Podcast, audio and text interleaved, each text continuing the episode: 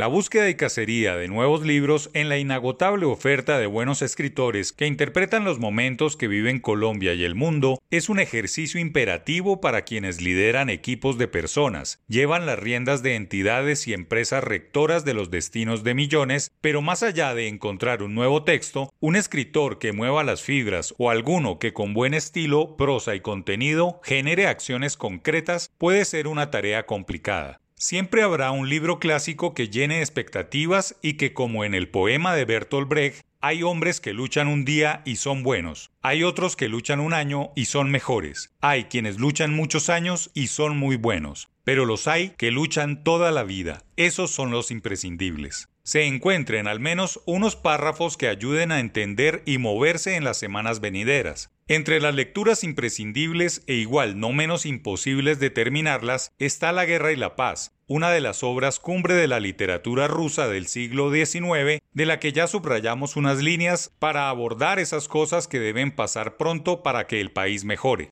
Dice León Tolstoy que los dos guerreros más poderosos son la paciencia y el tiempo, justo dos situaciones contra las que todas las personas tratan de luchar permanentemente. Cada día comienza con esas mismas obsesiones, querer las cosas para allá, y no hay nada más genuino que querer conseguir resultados inmediatos para seguir avanzando. Lo mejor en estos casos es usar el tiempo y la paciencia a favor de los planes futuros, no hacer justamente lo contrario, remar en contra de la corriente de las líneas rectoras de la economía, especialmente. Hay cosas que necesitan tiempo y para entenderlo hay que tener mucha paciencia. Ojalá que en las próximas semanas empiecen a suceder cosas que enderecen el rumbo de la economía y que fantasmas resucitados en los dos últimos años, como el alto costo de vida, el dinero caro, la informalidad campeante y las inseguridades empresariales, tributarias y de orden público, se empiecen a equilibrar. Pero se necesita entender que hay que hacer prospectiva de cuándo pasarán y la paciencia es una gran aliada para salir adelante.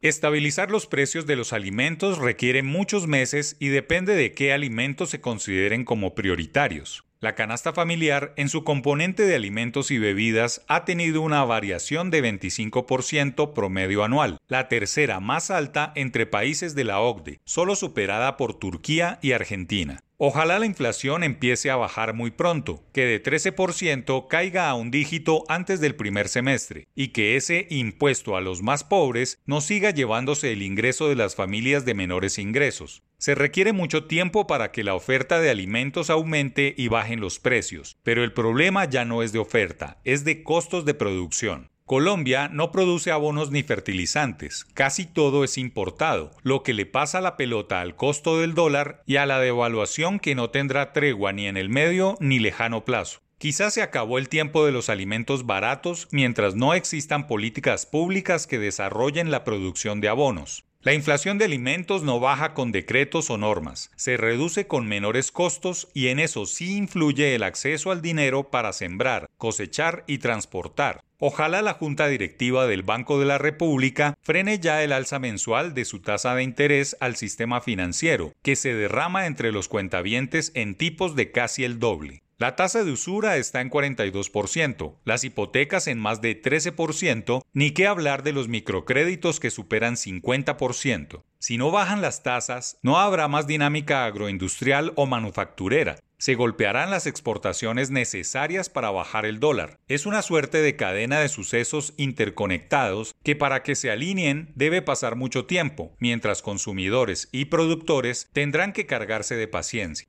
Si la inflación no cede, la producción no aumenta, las tasas no bajan, no habrá más empleo formal que garantice a las personas mayor bienestar, ahorrar para la pensión, seguridad laboral, entretenimiento y salud. El trabajo por el trabajo no funciona. Colombia no puede seguir siendo un país que estimule la informalidad. La meta debe ser que el grueso de la población económicamente activa, unos 24 millones de personas, tenga un trabajo con todas las de la ley que le garantice buenos ingresos y satisfacer sus necesidades básicas. Ojalá que los ministerios de Trabajo y de Hacienda logren sacar en los meses que vienen una reforma laboral que incluya el trabajo por horas, que a su vez obligue a reinterpretar la raída discusión del salario mínimo, que no sea polemizado por mensualidades sino por horas de trabajo, lo que también impacte el aporte a las pensiones, que sin lugar a dudas será el gran tema económico de 2023, que va a reorganizar el mercado secundario vía fondos de pensiones privados, destino del stock del ahorro pensional y el llamado flujo, que no es otra cosa que el descuento mensual rumbo a las arcas oficiales o al sistema privado.